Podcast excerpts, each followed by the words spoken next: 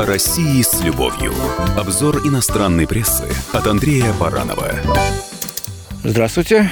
Вы знаете, в последнее время как-то надоело рассказывать о том, как наши зарубежные коллеги критикуют Россию по всяким поводам. И то не так, и это нехорошо. Хотелось бы найти какого-то позитива. Вы знаете, нашел датской газеты «Берлинский Тиден», довольно консервативном издании, которое никогда не отличалось большой любовью к нашей стране. Но, тем не менее, вот сейчас нашел публикацию Амалии Тиден о России. Там говорится о том, что надо ехать в Россию, потому что там есть места, которые вы еще не знали, но уже хотите посмотреть. Лететь в крупнейший город Европы из Копенгагена всего два с половиной часа, ближе, чем Мадрид или Афины. Но Москва – это не только Большой театр и Красная площадь. В закромах крупнейшего города Европы прописано и немало других достопримечательностей. Например, ближе к вечеру стоит прогуляться по Красному Октябрю. Что такое Красный Октябрь? Даже у нас не все это знают. Это большой остров э, напротив Кремля в течении Москвы-реки. И было время, пишет Амалия Тиден, когда там была фабрика шоколада. Так и называлась Красный Октябрь. А сейчас поселились великолепные ночные клубы, где можно прекрасно оттуситься. Причем оттуситься пишется по-русски. Ну что ж, вот так Датченко увидела наш э, интересный московский квартал. Но есть и другое место, которое для иностранцев представляется обалденным, как она пишет. Это город под землей. Это, конечно, московское метро.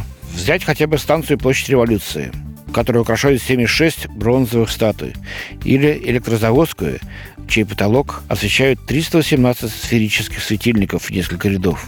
Всего в городе более 200 станций. Ну, вообще-то, на самом деле, практически уже 250 станций немножко ошиблась. Наша датская коллега. И новые открываются постоянно. Э, только до конца этого года в Москве будут открыты еще 17 станций.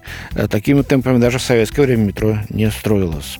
Ну, пишется, конечно, банальность о том, что в Москве много выдающихся музеев, например, Третьяковская галерея, где выставляются шедевры русского искусства. Но есть и вариант более необычный.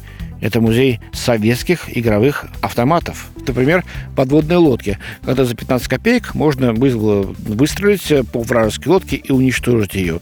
Или, например, за 3 копейки выпить газировки. Если вы это побьете, пишет датская журналистка, вы будете ну, просто в раю. Ну, почему в раю? Ну, видимо, такого ни, Дании никогда у себя не пили. Действительно, когда я работал корреспондентом в Дании в конце 80-х, 90-х годов, таких автоматов не было.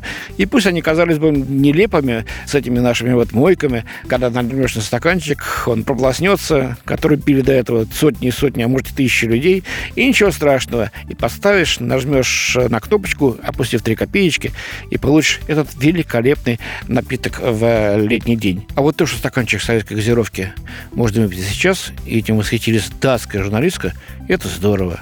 И побольше бы таких публикаций. С вами был Андрей Баранов. О России с любовью.